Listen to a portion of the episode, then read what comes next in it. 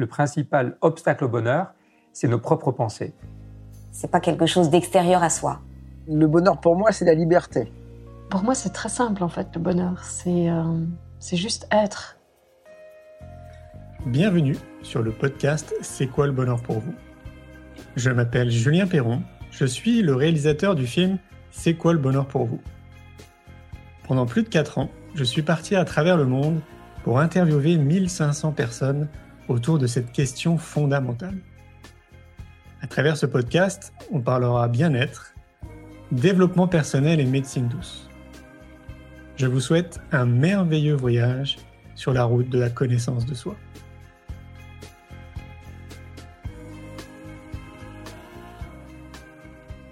Aujourd'hui, j'ai le plaisir de recevoir Maude Ankawa. Maude est titulaire d'un master en finance internationale à l'Université de Nottingham.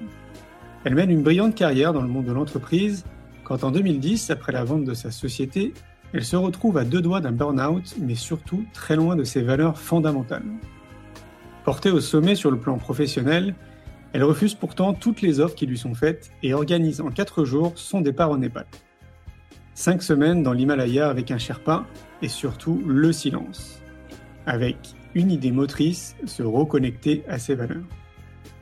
De cette expérience est né son premier roman, Kilomètre Zéro, le chemin du bonheur qui a déjà séduit plus de 100 000 lecteurs. Je vous souhaite une belle écoute.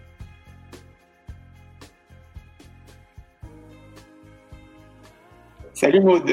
Bonjour à tous, bonjour Julien. C'est un bonheur de te retrouver, vraiment. Ouais, franchement, c'est ce que je disais, l'échange qu'on a eu qui a quand même pas été si long que ça, tu vois, me donne encore des frissons. Donc, euh, je trouve que c'est que c'est bon signe et, euh, et j'ai vraiment apprécié en fait ouais, discuter avec toi et, et, ce que tu dégages, ton énergie, les livres que tu as écrits? Donc, merci à toi. Merci parce que c'est vrai que on parle souvent de coups de foudre dans la vie. parce que des coups de foudre amoureux et on, ne parle pas assez des coups de foudre amicaux, mais mais ça je trouve ça assez magique parce que finalement c'est j'ai le sentiment que c'est une question de vibration et d'énergie euh, et quand des choses nous euh, vers, un, vers des, oui, des objectifs communs, de faire du, mieux qu'on peut, de faire du bien, de partager aux autres, ben voilà, je pense que cette vibration, je l'ai connectée aussi. Moi aussi, c'est un vrai, vrai grand plaisir de, de, de, découvrir à travers ton film et puis de découvrir en tant qu'homme. Merci vraiment. Peut-être que tu pourrais te, te présenter parce qu'il y a des gens euh, forcément qui ne te connaissent pas. On comprenne, tu sais, un peu ton parcours, qu'est-ce qui t'a amené à, à, créer ce magnifique livre Kilomètre Zéro. Euh, voilà, d'où tu viens. Euh, explique-nous un peu tout ça. Euh, alors, je vais essayer d'être courte, mais j'ai un parcours plutôt d'entreprise. si je commençais par me présenter dans ce parcours-là, plutôt d'entreprise euh, tourner vers l'entreprise. Ce qui me passionnait, même si je venais du monde de la finance, c'était quand même l'humain. Euh, et de faire que les, les, gens puissent être heureux en entreprise. Et le fait qu'il euh, se passe ça en entreprise, bah forcément, ça allait vers, vers des buts communs de, euh, de grandir en entreprise et puis de, de faire de ce monde de la finance quelque chose d'autre que ce qu'on nous avait appris. Donc j'ai cheminé pendant, pendant tout un temps, sachant que mon monde était quand même très mental. Euh, très mental, très beaucoup de réflexion, beaucoup de stratégie d'entreprise, et, euh, et j'avais pas compris en fait que euh, bah, notre monde c'était d'autres dimensions que le mental, et notamment le corps, l'émotion, et, et donc je me suis retrouvée pour faire court à l'âge de, de, près de 40 ans, à 39 ans, à, à vendre ma dernière boîte. Je, je, j'achetais, je vendais des boîtes, puis notamment une, une boîte de nouvelles technologies, et, et là j'avais décidé de prendre ma retraite à deux doigts du burn-out. Euh, prise par une passion et finalement, je décide de partir au Népal pour, euh, pour apprendre à vivre au présent, pour apprendre à, à, lâcher tous ces coups d'avance. Tu sais, quand tu fais la stratégie d'entreprise, tu es obligé d'avoir euh, quatre petits échecs d'avance. Et, euh, et, en fait, et en fait, ma vie, c'était ça. J'étais tout le temps, tout le temps à, à me projeter, à ce que j'allais pouvoir faire, faire grandir, etc. Mais, mais il n'y avait plus cette, cette joie que je n'arrivais plus à connecter parce que, mmh. parce que j'étais tout le temps à, plus tard, plus tard, plus tard. Et, euh, et, le, et, la joie ne se connecte que, que dans l'instant présent. Donc, je suis partie au Népal cinq semaines. Je fais le tour des Annapurna dans un premier temps. Et puis, euh, j'ai appris avec un guide, euh, simplement un Sherpa, en fait, qui n'était pas guide touristique du tout. Donc, on a pris des petits chemins de traverse. Et je suis partie avec des porteurs et pour apprendre à me reconnecter à moi. Et alors, qu'est-ce qu'il en a découlé de tout ça? Et alors, il en a découlé bah, beaucoup de choses. Déjà, l'énorme claque de se rendre compte que, que, que j'avais pas compris, qu'il y avait tout un monde parallèle que j'avais complètement mis de côté parce que je ne le connaissais pas. Euh, et en même temps, j'étais à un moment de ma vie où j'avais le temps, puisque je voulais pas repartir. Je prenais ma retraite presque. Je prenais ma retraite et, euh, prendre sa retraite, c'est euh, c'est d'un travail qui que je ne voulais plus finalement, un travail justement tous ces coups d'avance. Donc quand je disais je prenais ma retraite, c'est pas je, je restais inactive, c'est c'est plutôt je vais maintenant faire des choses qui me plaisent complètement et qui sont complètement alignées avec moi. Et avant de faire des choses complètement alignées, il faut déjà que je m'aligne. Et donc j'ai pris déjà du temps pour m'aligner pour me recentrer vers moi, pour me retrouver moi avec moi. Euh, je te disais, j'avais le sentiment que qu'il y avait, y avait plus de corps finalement, il y avait plus qu'une tête pensante. Tu vois, il n'y avait plus cette dimension du, corps. Je fuyais aussi mes émotions et, il a fallu réadapter. Enfin, tu vois, je comprenais pas pourquoi j'avais jamais peur, par exemple. Tout le monde me parlait de la peur, de, euh, j'avais suivi des parcours d'outils très différents, et en plus j'étais dans la zone de la peur, et, euh, moi je la connectais pas. Il y a un problème. Quoi quelque chose qui va pas. Euh, euh c'est bizarre, tout le monde parlait du corps, des sensations du corps, et moi j'ai l'impression d'être tétraplégique. Oh. Donc tu vois tout ce chemin euh, qui, a, qui, a, duré dix ans en fait, hein, qui a duré dix ans de reconnexion à soi, de reconnexion au corps, euh, m'a permis effectivement donc de ce premier voyage, de la compréhension qu'on pouvait, pouvait, reconnecter soit avec soi à travers la méditation, à travers le silence. J'ai passé beaucoup de temps avec ce guide dans le silence dans l'Himalaya et, et je lui disais mais explique-moi, il me dit mais non, il n'y a rien à expliquer. Il y a juste à écouter. écoutez, puisqu'on est dans l'Himalaya, il n'y a personne, on ne peut pas parler. Justement, tais-toi. Et tu vois, c'est, c'est ce silence qui m'a permis de reconnecter et d'entendre finalement ce que je ne pouvais pas entendre dans le bois.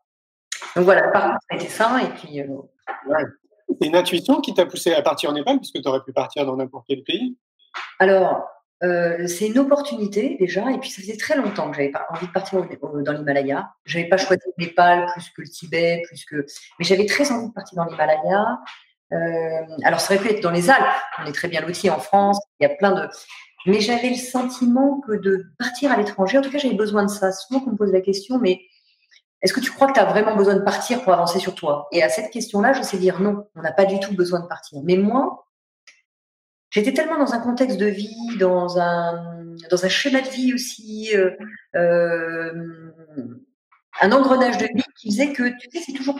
Finalement, je me suis rendu compte que j'étais, je partais tellement de loin que c'était beaucoup plus simple pour moi de me décentrer complètement et de ne rien connaître, ni de la langue, euh, ni du pays, ni de la culture, ni de la nourriture.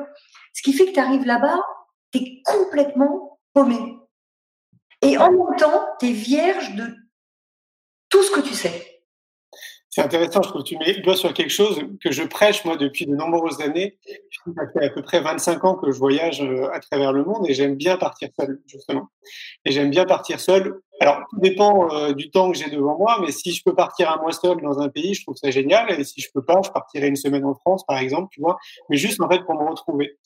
Et c'est important de le souligner parce qu'il y a beaucoup de personnes qui ne franchissent pas le pas en fait de partir seul parce qu'on est conditionné tu sais, par plein de mécanismes.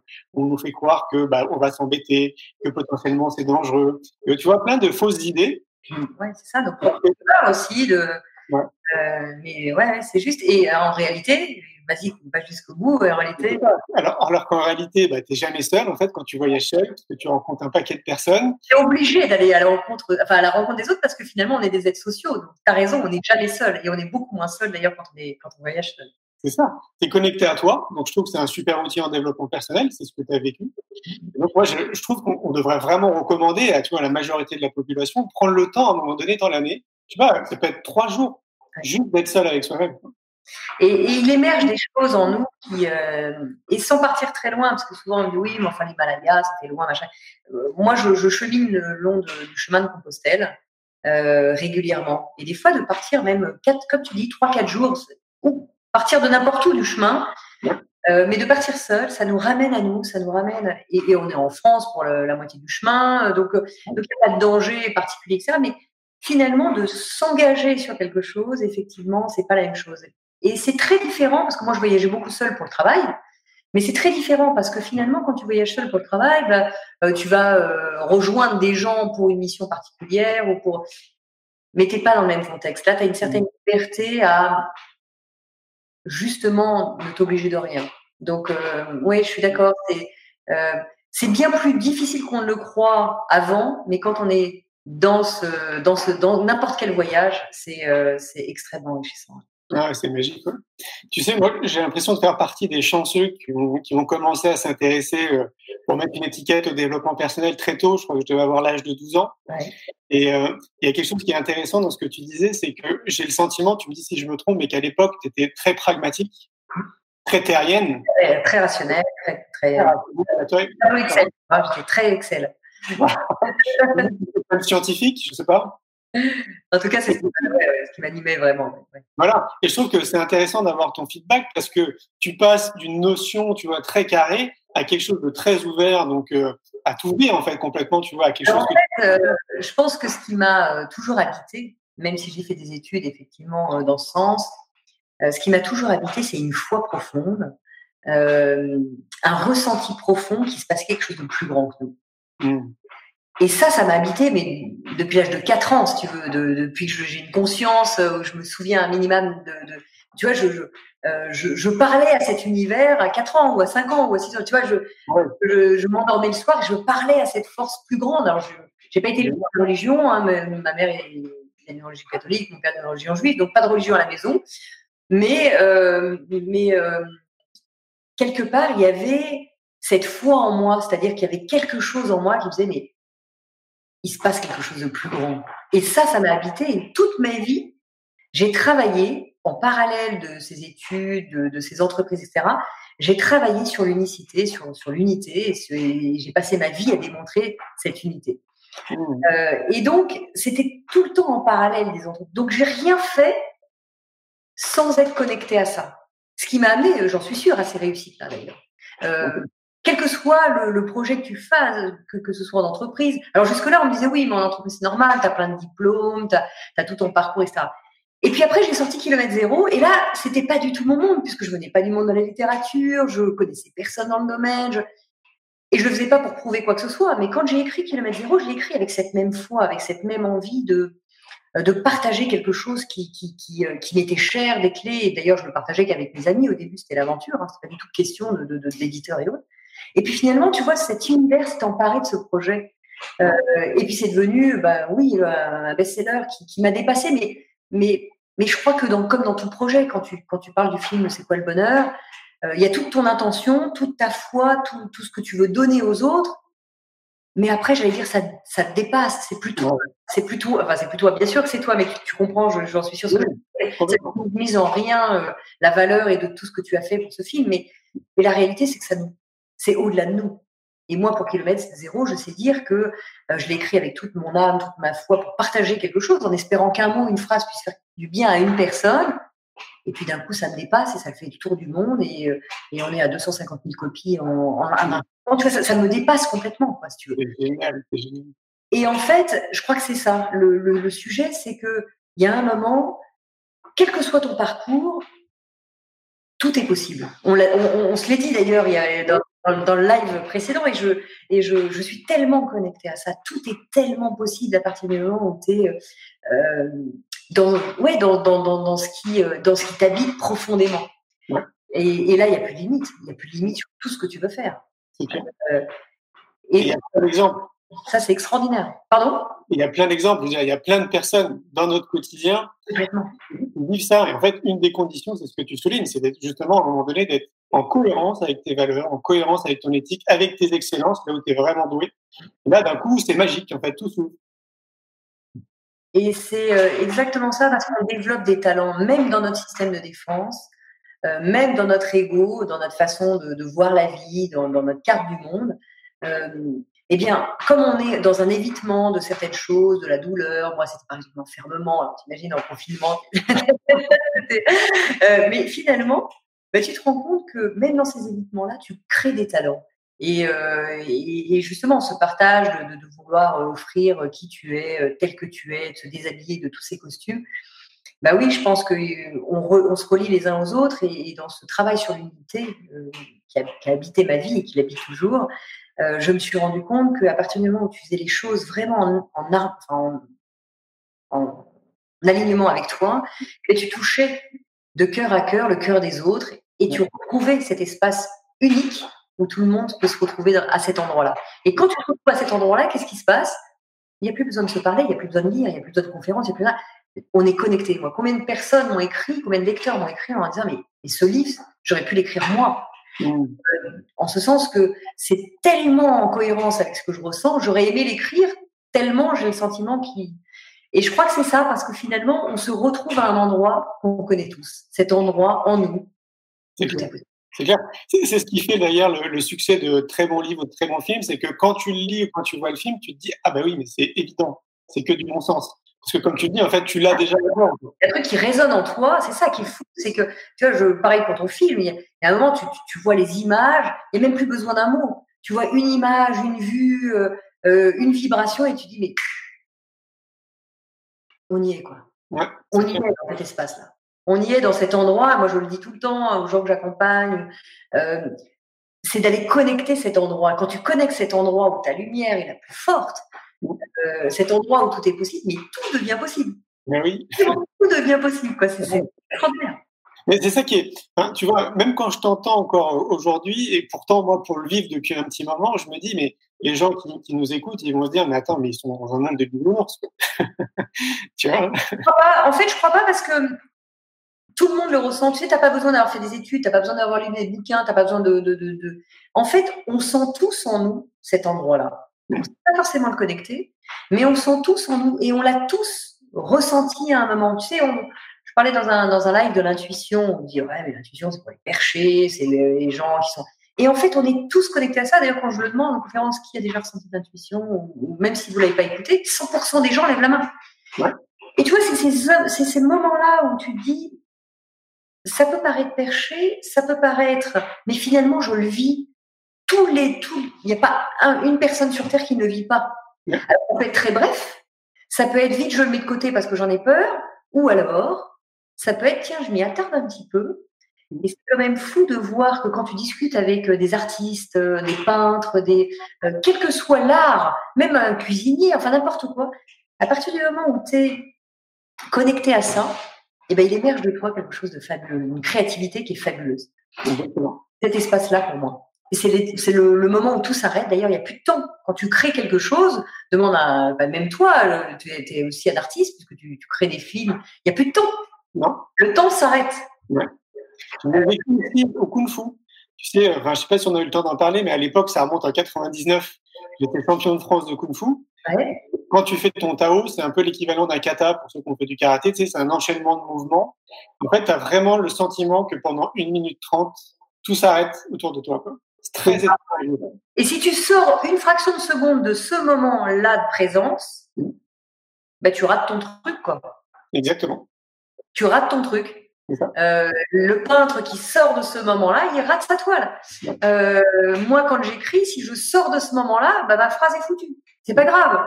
Maintenant, on l'efface et puis, euh, tu vois, c'est facile maintenant avec l'informatique. Mais, mais, mais, combien de fois je me suis dit, tiens, je relis le truc, maintenant, là, je suis sortie là. Ça, ça se voit, là, je suis plus connectée à ce que j'avais envie d'écrire, où, où j'ai pas la vibration dans cette phrase de ce que je peux ressentir de cet espace où tout est possible. Ouais, j'ai deux questions qui me viennent à l'esprit. La première, c'est tu disais quand tu quand tu as commencé justement à mettre un peu des mots sur ce que tu vivais et tout, etc., t'en parlais à ton entourage le plus proche, visiblement. Comment il le prenait, euh, ton entourage? Est-ce qu'il comprenait ce que tu disais ou parfois il y avait de l'incompréhension? En fait, ça a été très drôle parce que à chaque fois que je parlais de ça, les questions qu'ils pouvaient me poser, c'était plutôt euh, Bon, écoute, tu réussis tout, explique-nous comment tu fais. et donc, il y avait cette légitimité, puisqu'il y avait des réussites avant, à dire Bon, bah, je vais vous expliquer. c'est quand même bizarre ton truc. Attends, mais moi, comment je peux connecter ça et machin. Et finalement, euh, eh bien, c'est par le, enfin, c'est par le fait de, de, de, pratiquer. Tout le monde a accès à soi-même, évidemment, puisqu'on est le seul à avoir accès à nous-mêmes de cette façon-là. Euh, mais le fait de pratiquer, le fait d'aller vers soi, le fait de prendre du temps pour soi, le fait d'apprendre à se connaître, d'apprendre à connaître notre système de défense, d'apprendre euh, nos différentes dimensions, euh, les différentes, la dimension mentale, la, la dimension pardon, émotionnelle, la dimension corporelle, le fait de rentrer dans ces dimensions qui sont nos propres dimensions, euh, nous permettent de rentrer petit à petit à cette connaissance. Et puis, plus on va vers soi, et plus on a accès à cette, cette dimension où tout est possible, à cet espace en nous où tout est possible. Et, il faut du temps pour ça. Donc oui, le fait d'en parler, à chaque fois que j'en parlais, je voyais bien que c'est bizarre ce que tu me dis, je le ressens, mais j'y arrive pas encore. Mm. Et le simple fait de le ressentir, c'est déjà ça, c'est déjà la moitié du chemin. Le simple fait de savoir qu'en soi, on peut y aller. Alors bien sûr, il y a un tas de peur. Oui, mais si je me lance dans un truc, je vais échouer. Puis que va dire l'autre, etc. Bien sûr qu'il y a tout ça, parce que ça, ce sont nos habitudes. Mais si on va un peu plus en dedans, euh, ben, naturellement, cette lumière, on la connecte. Et puis alors là, ça, là, ça, devient vertueux parce que tu réussis un truc, même un petit truc. Ben, tu es fier de toi. Et puis du coup, tu essayes autre chose. Et puis tu réussis. Et puis finalement, la réussite, c'est quoi? C'est se relever une fois de plus que d'être tombé. Mais on tombe tous quand on, fait quelque chose. T'as fait un ne dis pas que t'as pas fait d'erreur, t'es pas tombé, qu'il n'y a pas eu des moments de galère, même si il y a eu plein de bonheur. Il y a eu aussi des moments de galère, des moments où tu tombes. Enfin, moi, je peux parler de, de, de kilomètre zéro. Il y a plein de moments où j'ai procrastiné, où je suis tombée, où on m'a dit laisse tomber. Enfin bon, euh, mille choses qui ont fait que tu peux t'arrêter, tu peux. Mais mais il y a un truc plus fort que toi. Et c'est ça que j'ai envie de prôner aux gens, enfin de, voilà, que je prône dans mes livres d'ailleurs. Tout est possible.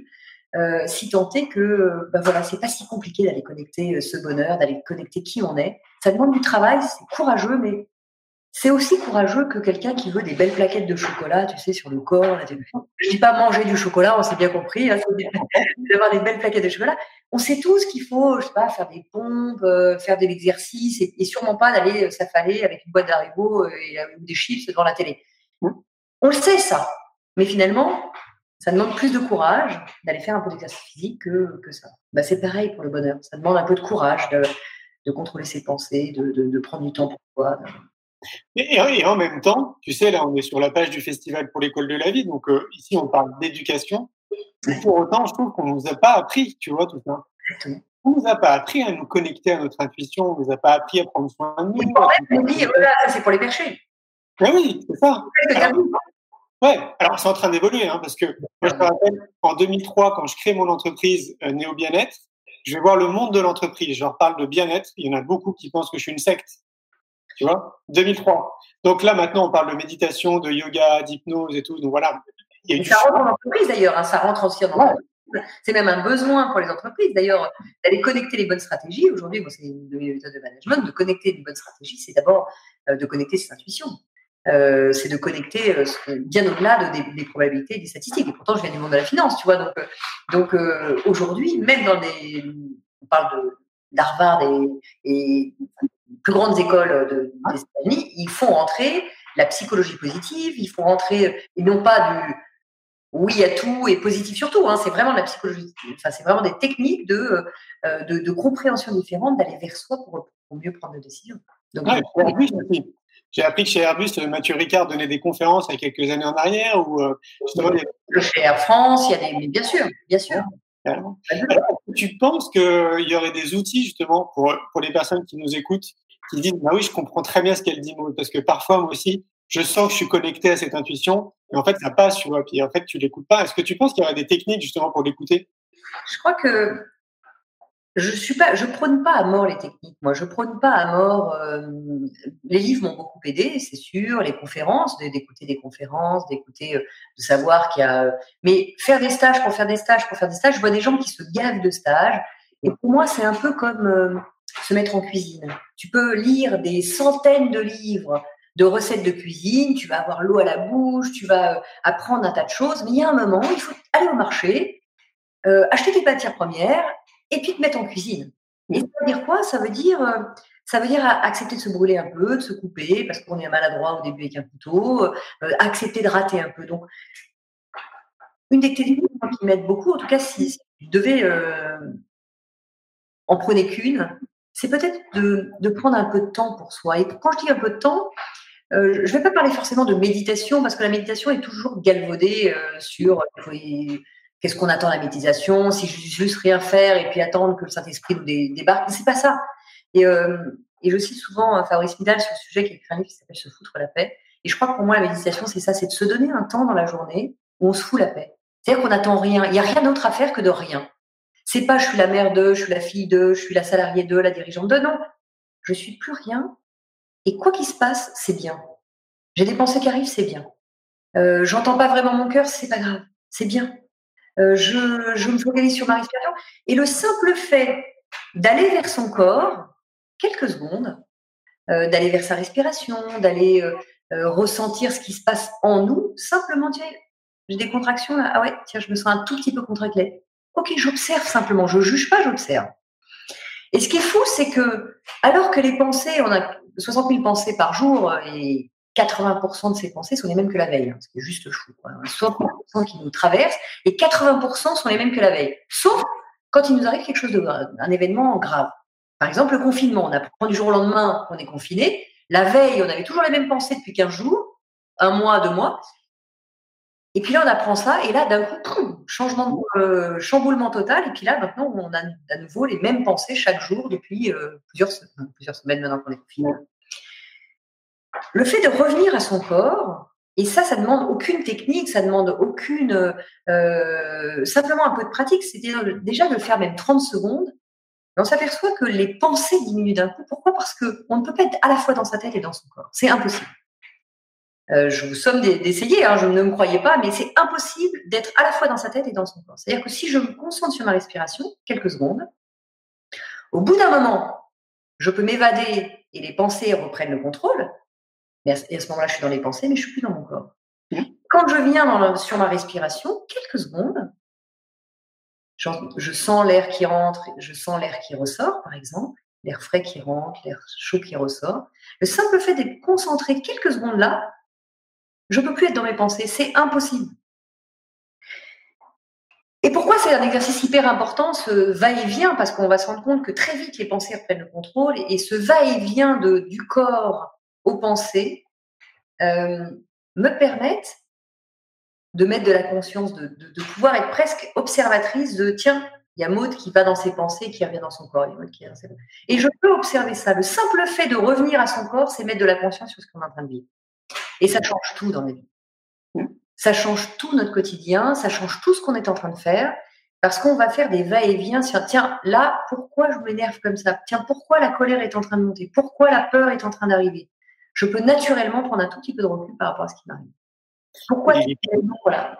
Pardon Il n'est pas nécessaire d'avoir beaucoup de temps. 10 minutes, un quart d'heure dans une journée, ça suffit. Et ça devient une drogue. Moi, je, moi, je dirais même commencer par 30 secondes. 3-4 respirations, ça suffit. Un quart d'heure, c'est. Moi, quand on m'a dit, vous méditez euh, dans l'Himalaya un quart d'heure en silence, j'ai dit, c'est quoi, c'est fou, là, mais un quart d'heure, mais non, mais là, tu veux. Un quart d'heure, c'est hyper long quand tu commences. 30 secondes. Une minute. Et puis, c'est de le faire plusieurs fois dans la journée. 30 secondes. Tiens, qu'est-ce que je ressens là? Ah, une petite contraction là. Tiens, je suis partie à m'emballer. Tiens, je parle fort. Tiens, euh, lui, il m'énerve, elle, elle m'énerve. Hop, je ressens simplement. Ou au contraire, tiens, je suis en joie. 30 secondes suffisent. Et tu, quand tu le fais plusieurs fois dans la journée, oui, après arrive le moment où naturellement, tu as envie de, te connecter davantage à toi, euh, ce qui amène, oui, moi je, médite un peu plus le matin par exemple, j'aime ça, et c'est presque un besoin naturel de m'aligner dès le départ, de ma journée, de, mettre une intention qui a du sens pour moi. Et effectivement, quand tu connais une direction dans ta journée ou quand tu donnes une direction, c'est plus la même journée. C'est clair. Et ce qui est magique, tu vois, c'est que au même titre qu'on peut s'entraîner à devenir, euh, je sais pas champion de ping-pong, par exemple, parce que tu vas répéter les mouvements et que tu vas t'entraîner, tu peux t'entraîner justement à prendre soin de ton corps, à prendre soin de ta tête, à cultiver des pensées positives, parce que tu vas répéter les choses quotidiennement et régulièrement. Donc, du coup, ça va, ça va s'ancrer en toi. En fait, ça va devenir une habitude. Et en fait, simplement parce que les neurones créent euh, même quand on est en train de se parler, là, on est en train de se parler et nos cerveaux sont en train de changer. Euh, on comprend certaines choses, on apprend certaines choses, et naturellement, nos systèmes neuronaux sont en train de se modifier. Et quand on répète quelque chose, tout le temps, quand on se répète tout le temps, oui, mais je suis pas capable, je suis incapable de faire ci, je suis et eh ben, notre système de pensée est toujours le même dans l'incapacité à. À la seconde où je change cette pensée et je me dis, tiens, je vais essayer. Je sais pas si je vais y arriver, et d'ailleurs, je vais peut-être pas y arriver tout de suite, mais c'est pas je vais essayer. Et naturellement, notre système de pensée va vers la capacité et non plus l'incapacité. Donc, on dit qu'en enfin, les, les, neurosciences, les neuroscientifiques ont, réussi à établir une moyenne autour de 20 jours. On dit toujours c'est 20 jours, c'est 3 semaines. Peu importe que ce soit 15 jours, peu importe que ce soit un mois d'ailleurs. Mais le simple fait, ce que je veux dire, c'est que c'est pas 10 ans. C'est en moyenne 20, 25 jours pour répéter des choses et s'ancrer de nouvelles habitudes. Là où on a passé des habitudes à se faire croire des choses, des illusions, nos croyances qui nous limitent, euh, à ce qu'on est en train de faire, de j'ai fait ça toute ma vie, donc je ne suis pas capable de faire autre chose. C'est faux. C'est clair. T'imagines quand même, je me dis, le temps qu'on gagnerait si on accompagnait les enfants comme ça le plus tôt possible, dès l'école. Et c'est ce qui se passe. Il y a quand même des écoles maintenant, Montessori, euh, qui, qui ont d'autres façons de voir les choses, euh, qui sont plutôt que de pointer. Tu sais, le problème éducatif, c'est qu'on pointe les erreurs. Tu es noté de ton devoir en classe sur tes erreurs. Hein, tu as fait tant de fautes à ta dictée, tu as fait tant d'erreurs sur euh, tes, tes, tes, tes, additions, etc. Le système inverse est, est, bien plus intéressant parce que pointer, au contraire, ce qu'on réussit, moi c'est ce que j'enseigne aussi aujourd'hui, c'est mais rappelez-vous de toutes vos réussites même vos petites réussites, et plus tu te rappelles de tes réussites, et tu te dis, mais putain, j'ai réussi plein de choses dans ma vie, quoi. Plein de petites choses, ma tarte au chocolat, mon machin, plein de petites choses qui, euh, plutôt que de dire, ouais, alors j'ai réussi ma tarte, mais l'avant-dernière fois était quand même meilleure. Mais non. Tu vois? ouais. Et on voit dans la critique. Ouais. Exemple, et ça c'est fondamental de voir que tu peux avoir, je sais pas moi, euh, 10 000 likes ou 20 ou 50 critiques positives, il suffit qu'une qu'il y ait un commentaire négatif, que ton attention soit que là-dessus. Alors, attends, pourquoi il a dit ça Ben non, si tu sors de ça, et moi, mon secret pour sortir de ça, c'est faire de son mieux. Ouais. Tu fais de ton mieux. Et quand tu sais que tu as fait de ton mieux, peu importe qu'on te fasse des critiques positives ou négatives, tout ça, il y a toujours des gens pour critiquer, et tant mieux. Euh, mais c'est une question d'ego. Quand on me dit euh, j'ai adoré ton livre, ben, mon ego est flatté. Mais moi, j'ai fait de mon mieux quand on me dit, euh, euh, vous le dites moi, les gens sont sympas, mais, mais tiens, c'est une critique négative. C'est, ou par exemple, si un journaliste me disait, mais vous avez fait écrire un best-seller avec Kilomètre Zéro, vous sortez Respire, vous n'avez pas peur que les gens aiment moins Respire. Mais je dis non, parce que j'ai fait mieux. Il résonne pour moi, il y aura toujours des gens pour préférer le premier au deuxième.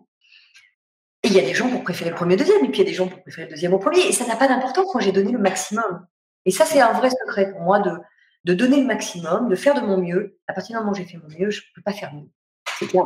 il y a un très bon livre d'ailleurs qu'on pourrait recommander, qui est Les quatre accords Toltec, où justement on parle à un moment donné de ça. Complètement. c'est un livre qui est, que je trouve extraordinaire aussi, Les quatre accords Toltec. Et, effectivement, c'est euh, euh, voilà, de ne pas interpréter, de pas. vraiment une, un concentré de, de, belles choses. Mais je crois que effectivement, de revenir sur soi et de se dire, ben voilà, j'en suis là, j'ai fait de mon mieux. Tu vois, on voyait avec les lives, moi, quand j'ai commencé les directs pendant la période de confinement, j'ai jamais fait ça. Et ben, mon premier direct, il est forcément moins bien que le dernier parce qu'il y a moins de problèmes techniques, il y a moins de. Et voilà, on fait. Mais à ce moment-là, j'ai fait de mon mieux et ça a fonctionné. Parce que les gens, finalement, passent, sont indulgents, ils sont là pour être avec toi, ils sont. On fait de notre mieux, quoi. C'est ça. Et ça, c'est pour moi, c'est un, des points qui est déterminant, c'est de faire de son mieux tous les jours pour tout et n'importe quoi. Parce que tu peux rien après derrière. Et tu progresses parce que quand tu fais de ton mieux, déjà, tu te lances, tu oses faire des choses, et tu as déjà progressé à la fin de ce mieux. Tu t'es dit, euh, grâce à ça, j'ai réussi à faire ça. Et puis ça m'a donné de l'audace, ça m'a donné de, de, du courage, ça et puis je me trouve courageuse d'avoir essayé un truc. Et puis finalement, on monte petit à petit en confiance en soi vers, euh, vers ce qui a du ouais, ce qui, ce qui, ce qui nous fait du bien. Quoi. On appelle ça aussi sortir de sa zone de confort. Exactement. Et pour aller dans cette zone, si on va jusqu'au trait, et pour aller dans cette magique zone, cette zone magique, magique où tout est possible justement, eh bien, il, y a ce, euh, il faut sortir effectivement de notre connu, parce que si on fait que des choses connues, ben on va rester dans ce qu'on connaît. Si ça nous convient, c'est parfait. Mais si ça nous convient pas ou que c'est médiocre, eh ben alors il faut savoir qu'il y a d'autres zones qui sont vraiment magiques et qui vont nous reconnecter avec ça. Mais pour ça, il faut accepter d'en sortir et donc accepter de, bah de, de, cette zone un peu de chaos, euh, de, difficulté à euh, euh, j'ai peur parce que je connais pas quoi. Ouais, ça. Quand on ne connaît pas, immédiatement la peur arrive et c'est tout à fait normal. C'est clair, c'est clair. Est-ce que tu peux nous parler un petit peu du, du bouquin Respire? Alors Respire, c'est donc le, ce deuxième voyage. Le premier se passe dans l'Himalaya et puis euh, j'étais dans une phase de ma vie où j'avais besoin de voilà d'exprimer ce que j'avais compris, et c'est-à-dire des choses assez cérébrales, assez euh, mentales, euh, qui m'ont beaucoup aidé, des clés qui m'ont permis effectivement ces réussites, mais mais aussi de, de, trouver ce chemin de bonheur, du bonheur pour moi à ce moment-là. Respire est venu euh, plusieurs années après, euh, 4-5 ans après, dans un travail sur moi et sur le corps et sur les émotions, parce que j'avais déconnecté un peu de ça. Je, en tout cas, je connaissais beaucoup moins bien cette dimension des émotions et du corps. Euh, donc j'ai travaillé euh, plusieurs années sur, ce sujet, parce que je me sentais un peu tétraplégique, c'est-à-dire que J'avais pas compris que le corps pouvait nous donner des informations. Alors, ce qui m'a valu pas mal d'opérations. J'ai fait aussi une crise cardiaque, enfin, il faut opérer du cœur. J'ai passé pas mal de fois sur le billard parce que je n'écoutais pas mon corps. Et donc, c'est ce travail de, plusieurs années euh, que j'avais envie de retranscrire dans, ce livre, Respire, qui est, euh, donc c'est un autre voyage. Ce sont deux, romans, euh, donc des romans, hein, ce sont pas des manuels, ce sont des romans, des romans initiatiques. Et voilà, on chemine à travers les personnages. Donc, le premier, c'est Kemet Zero, c'est une femme, Maëlle, qui travaille beaucoup, beaucoup trop. Et puis, un jour, sa meilleure amie lui, lui demande de faire un aller-retour au, au, Népal pour aller lui ramener quelque chose. Et puis, là, elle va, elle va, elle va elle va cheminer au Népal, respire, c'est un autre voyage, c'est un homme, euh, Malo, euh, qui euh, est, missionné pour, reprendre une entreprise à Bangkok. Donc là, ça se passe en Thaïlande et pareil, il est il apprend dès les premières, enfin, je ne polis pas l'histoire, hein, c'est vraiment les premières pages qu'il apprend qu'il a une maladie qui pourrait, dont, il va mourir et il lui reste peu de temps à vivre et, fort de ça, sa vie c'est un de s'effondre et euh, il se dit j'ai pas envie de mourir dans des conditions comme ça, donc il décide de, partir, de se suicider. Alors vu comme ça, ça paraît pas très drôle, hein, mais c'est les premières pages et en fait il le fait pas, il rencontre une personne qui euh, qui, qui, va l'aider à, comprendre les choses autrement. Et, euh, et voilà, et, comprendre autrement et apprendre à retrouver son corps, apprendre à retrouver ses émotions. Et finalement, bah, c'est deux voyages qui sont mes voyages, hein, parce que 95% des deux livres sont vrais j'ai fait ces voyages déjà, et puis j'ai fait et ces voyages intérieurs et ces voyages extérieurs, ces pays euh, beaucoup. Euh, donc voilà, j'avais envie de partager ces clés. Euh, écrit que deux livres, je suis pas, même si ce sont deux romans, je me sens pas du tout écrivain. Je, je suis incapable d'inventer des histoires presque, donc je, je, raconte finalement à travers des romans 95% de ce qui m'est arrivé. D'accord. Tu sais, j'ai remarqué une chose, c'est que je crois que c'est l'humain en fait. J'allais dire au début c'est français, mais en fait c'est humain on a tendance à attendre justement d'avoir un accident, euh, qu'il y ait une personne qui décède autour de nous. Euh, tu vois, qu'il y ait quelque chose de très grave en fait pour prendre des décisions et d'un coup d'avoir ce fameux déclic qui va faire que bah, on va s'occuper de nous. C'est fou quand même. Hein. Et c'est exactement ça, et c'est le point central pour moi de, de, de ces livres, c'est de prôner le fait que n'attendez pas qu'il vous tombe le ciel sur la tête, n'attendez pas de faire une crise cardiaque, je l'ai faite, ça n'a aucun intérêt. N'attendez pas de faire un cancer, n'attendez pas ça, n'attendez pas la tuile. N'attendez pas, euh, n'attendez pas l'accident, n'attendez. Je prône cette urgence à vivre parce que quand on prend conscience de ça, mais on n'a pas besoin de souffrir pour se réaligner. Euh, moi, j'étais euh, trop stupide pour ne pas le comprendre avant, et donc du coup, bah, naturellement, je suis passée par là, mais, mais je l'ai fait. Donc, euh, je vous le dis, ça sert à rien, ça n'a aucun intérêt. Donc, euh, donc surtout, passez pas par là, et, et, justement, prenez conscience avant. Quand on commence à travailler sur soi, à comprendre ses blocages, à comprendre ses mécanismes de défense, et de se retrouver soi avec soi, mais c'est tellement plus facile. C'est clair. C'est vrai que euh, on est nombreux à attendre la, le, bon, le bon problème pour, pour, pour commencer à se dire euh, ah oui, il est temps de travailler sur soi, il est temps de, sinon on va pas s'en sortir. Et ce qui est merveilleux, je trouve, c'est que il est jamais trop tard en fait dans notre vie. Tu vois, à n'importe quel moment de ta vie, tu peux décider. D'ailleurs, ce soir là, à 18h36, de reprendre une main sur ta vie, quoi. Tu vois.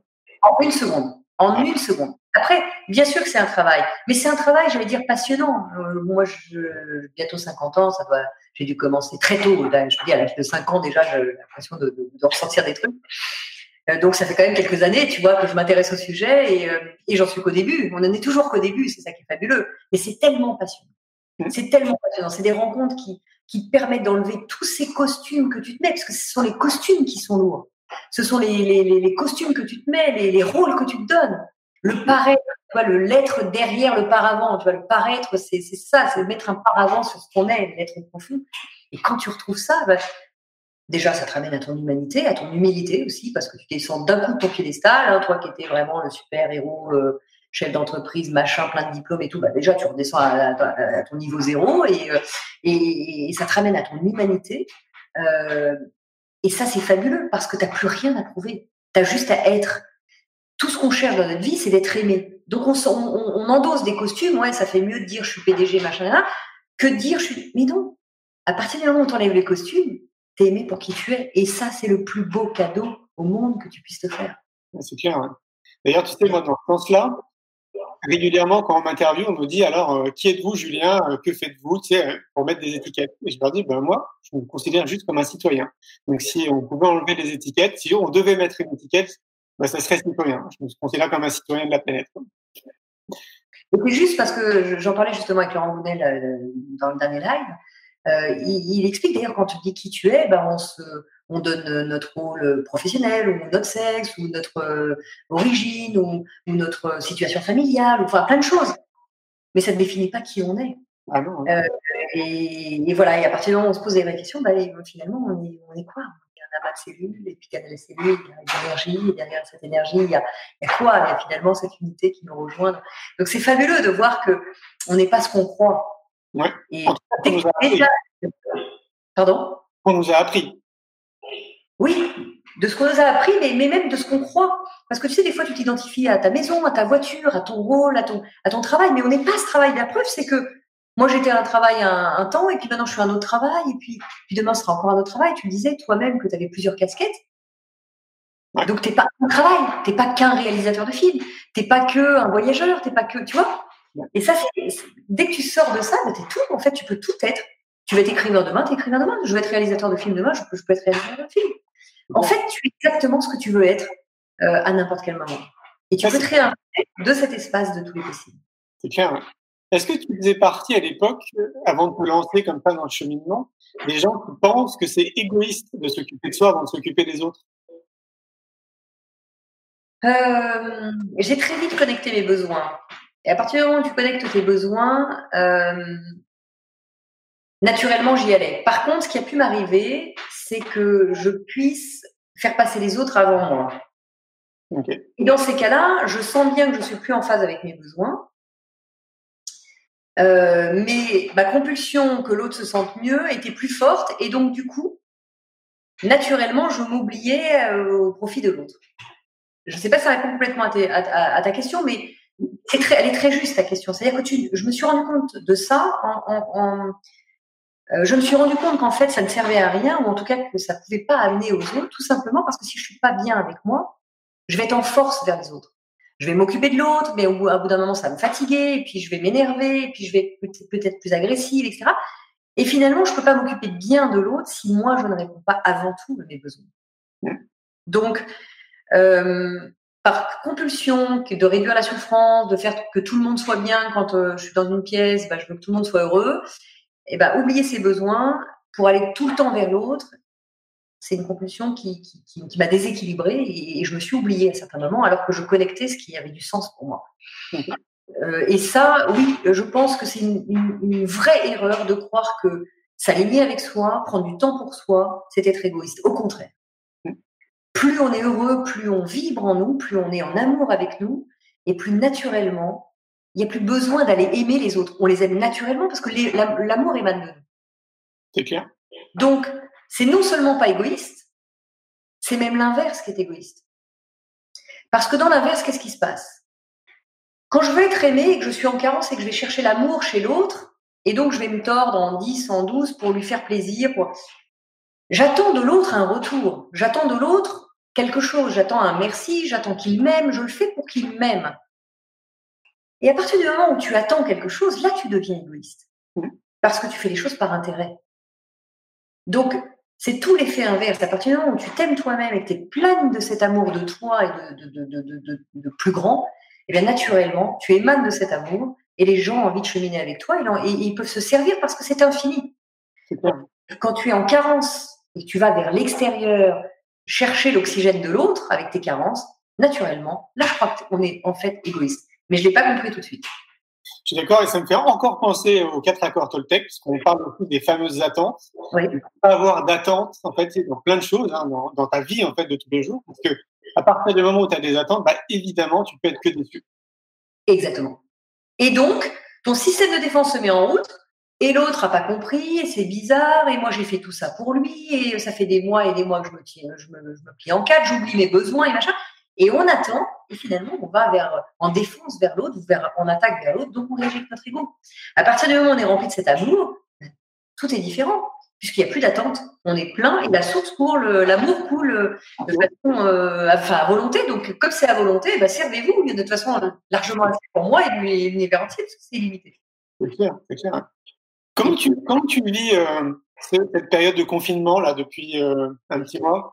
Alors, euh, bah c'est, euh, comme je disais, pour moi, la compulsion de l'enfermement au début, c'était très compliqué parce que c'était vraiment bah, c'est, aux antipodes de ma vie, là où je suis euh, la moitié du temps ailleurs, la moitié du temps dans d'autres pays. Donc là, c'était effectivement un petit peu compliqué pour moi de, le premier jour. Je me suis dit non, c'est pas possible. Et puis je savais qu'on était parti pas pour 15 jours, mais pour, pour plusieurs semaines. Je pense que tout le monde l'avait compris.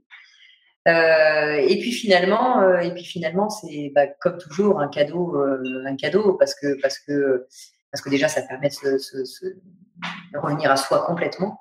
Là où moi je sortais d'une période, en plus c'était le lancement de, mon second livre, donc j'étais beaucoup en tournée, j'étais vraiment fatiguée. J'arrivais à un stade où c'était la fin de la tournée, dernière conférence, j'étais sur les rotules, donc donc pour moi c'est une période une période importante, une période importante et je prends du temps. Euh, et d'ailleurs, le temps n'est plus du tout le, même. On n'a plus euh, ces contraintes de manger à une heure précise. Il n'y a plus d'horaire. Euh, Tu vois, quand il y a un live, il y a une horaire.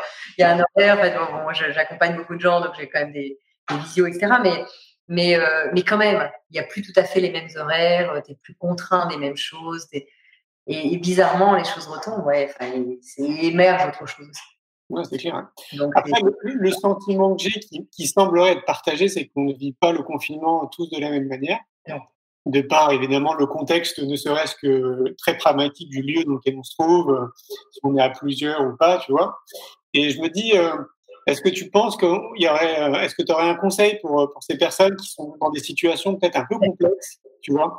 Et, Alors, euh, Moi, je me le dis tous les jours parce que j'ai pas les meilleures conditions. J'ai décidé de rester à Paris euh, plutôt que de partir à la campagne pour professionnelles, de, pouvoir rester avec les gens que j'accompagne et les entreprises que j'accompagne. Euh, moi, il y a une chose qui m'aide beaucoup, c'est plutôt que de comparer avec les autres qui ont un super jardin, qui vivent en pleine campagne, qui, euh, c'est de me focaliser sur ce que j'ai. Euh, et ce que j'ai déjà, c'est la santé. Donc, même si J'entends que certains ont des conditions de confinement très difficiles, ça, oui, mais pendant ce temps, ils sont pas sous respirateur. Pendant là, ils sont pas en train de, euh, de sauver des gens et au risque de leur vie. Euh, ils sont pas en train de se battre justement pour, euh, pour survivre. Ils sont chez eux avec leur famille. Il y a peut-être des enfants qui crient, c'est compliqué. Je- J'entends tout ça. Mais dès qu'on compare avec les autres, il y a toujours mieux que nous. Mm. Dès qu'on se ramène à ce qu'on a, et moi, la première chose que je me dis tous les matins, c'est déjà j'ai mal nulle part. Quoi. Je ne vais pas à l'hôpital sous respirateur. Ouais. Je vais pas, on- on- parce qu'il y a ces problèmes-là, mais il y a aussi tous ceux qui apprennent ont des cancers. Il y a tous ceux qui ont rien à manger. Il y a tous ceux qui. Alors, on peut comparer toujours avec celui qui a un plus grand jardin, qui a une piscine, qui a 300 mètres carrés pendant que j'en ai euh, euh, 60. Mais, mais, mais quelle importance quoi. Tu vois, le, le sujet, il est qu'à un moment, moi, ce qui m'aide énormément, c'est de se ramener à tout ce qu'on a. Et tout ce qu'on a, c'est beaucoup de choses. D'accord. Se lever le matin, de voir, de pouvoir toucher, de pouvoir sentir, de pouvoir sentir qu'on est en pleine forme, que peut-être nos proches sont là. On a tous, et de plus en plus, moi je le vois autour de moi, on apprend des décès autour de nous. Ouais. Tous. Enfin, moi, ça m'est arrivé. J'ai appris des décès pendant, pendant cette période, des moments difficiles. On est face à nos émotions. C'est très difficile. Cette période de confinement, c'est une période extrêmement douloureuse et difficile pour tout le monde. On peut toujours se dire, oui, mais il y en a qui ont quand même plus de chance que pas de la chance déjà, s'ils ont une plus grande maison, c'est qui voilà, faire en sorte que euh, s'ils ont décidé d'habiter la campagne euh, plutôt que d'habiter Paris comme moi, euh, bah, c'est aussi un choix de vie. Donc il y, a, il y a toujours mieux ailleurs, mais je crois que ce qui peut nous aider vraiment, c'est de se ramener à nous. Et il y a beaucoup de choses qui vont bien, vraiment. Ça c'est vraiment un point clé de, de, mon quotidien dans tout ce que je peux faire. C'est jamais mieux ailleurs. Euh, N'échangez jamais votre vie avec, avec celle de quelqu'un d'autre. Jamais ça me fait penser à la gratitude. C'est euh, quelque part, c'est dans la gratitude juste, euh, comme tu dis, de respirer, de pouvoir manger, de pouvoir marcher, euh, d'être juste là en vie, en fait. D'être en vie, d'être en vie et de se dire, en plus, on sait, tout passe. Mm. Tout va changer. On sait très bien que on va pas être enfermé jusqu'à la fin de nos jours. Enfin, en tout cas, euh, des années et des années. Alors, euh, peut-être que ce sera la fin de nos jours, si, si, on, si on, part d'ici là. Mais, mais, ce que je veux dire, c'est que euh, on sait que ça passe. Donc, donc oui, c'est difficile. La période est difficile, est difficile. Il faut accepter ses émotions. Il faut. Euh, c'est normal d'en avoir des émotions. C'est normal d'avoir peur. C'est normal d'être triste. C'est normal d'être en colère. Ouais. Acceptez tout ça.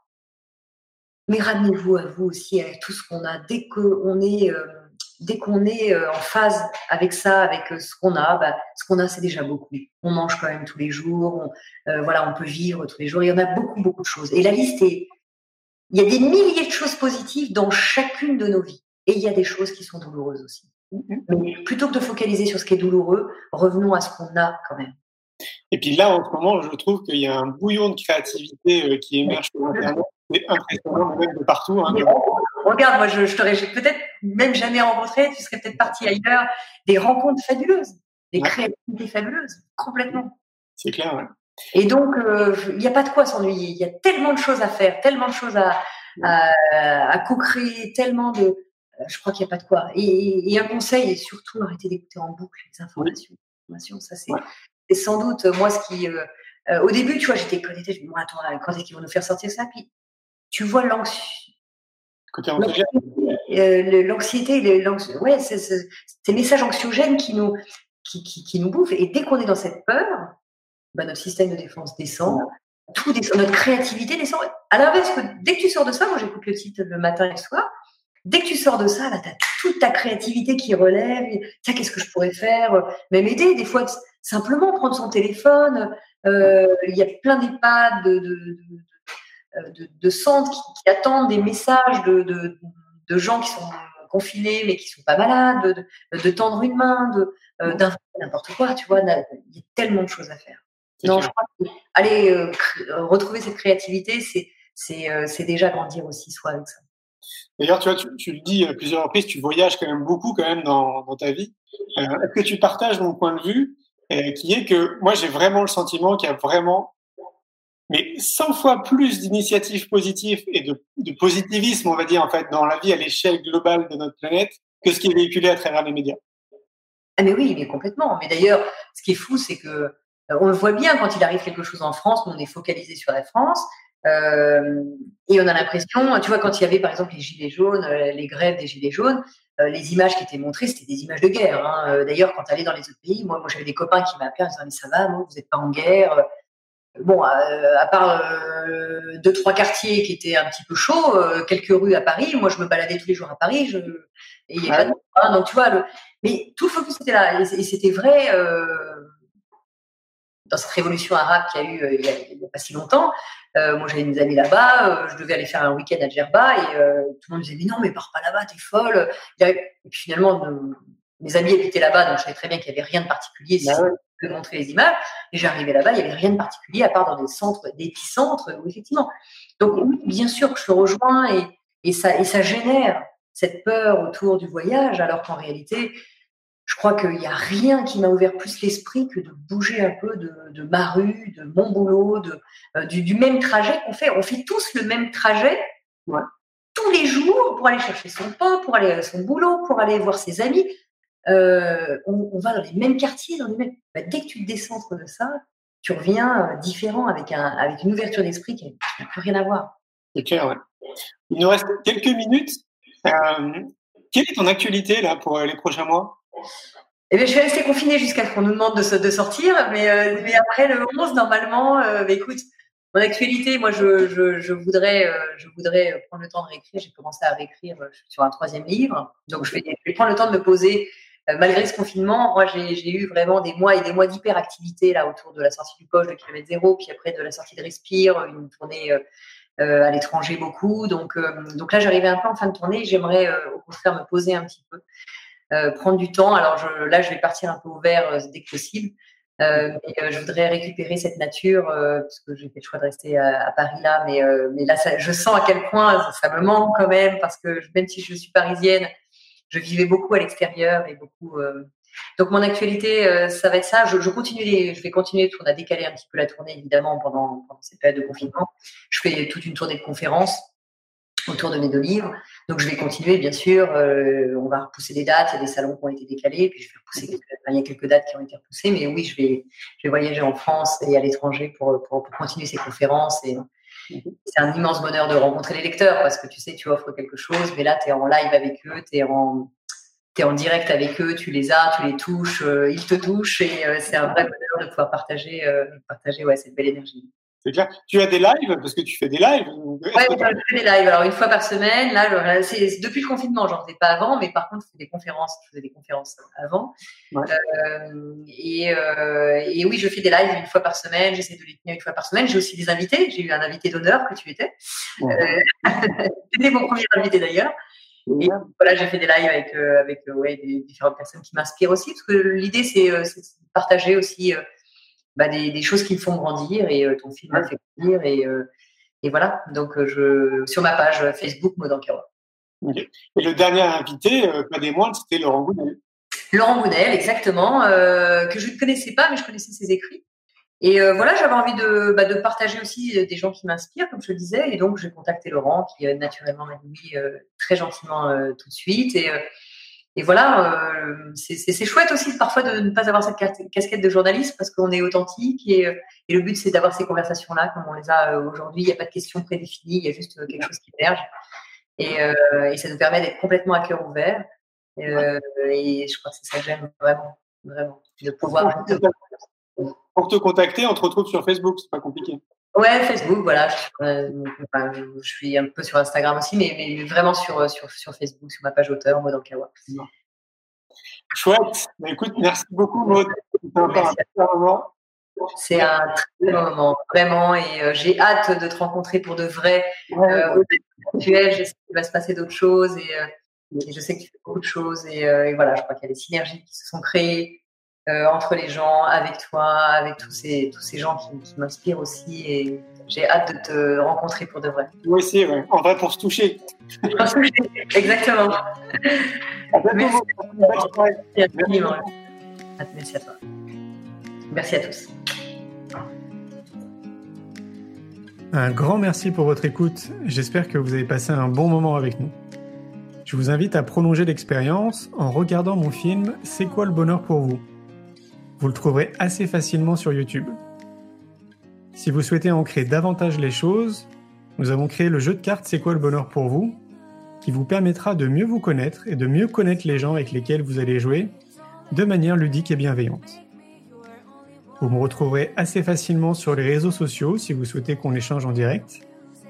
Et merci de nous laisser des messages ou des avis, des commentaires. Ça fait vraiment plaisir et je prendrai une grande joie à vous répondre.